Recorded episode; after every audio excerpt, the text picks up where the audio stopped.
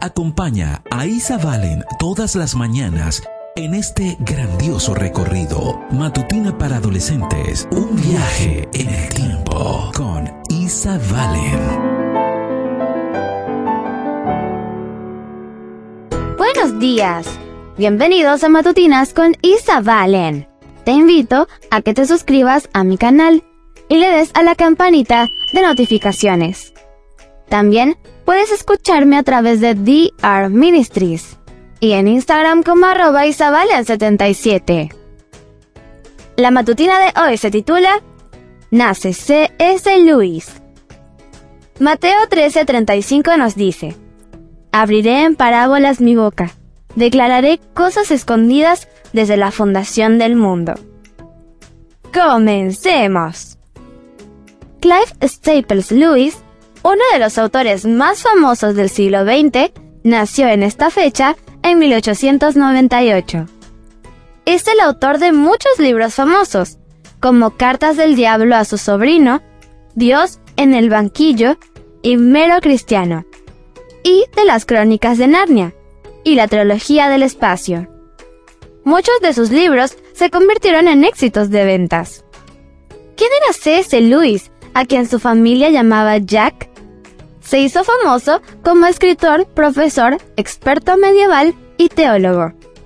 Lewis era un buen amigo de J.R.R. Tolkien, el autor de El Señor de los Anillos, y ambos enseñaron en la Universidad de Oxford, Inglaterra.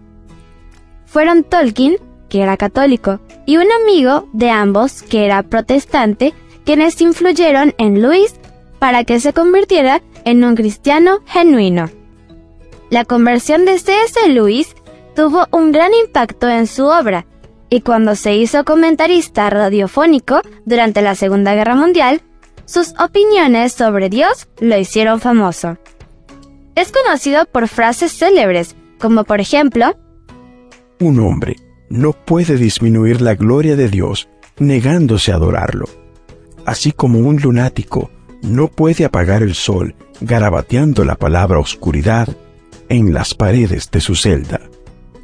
Luis murió repentinamente de un infarto al corazón en 1963.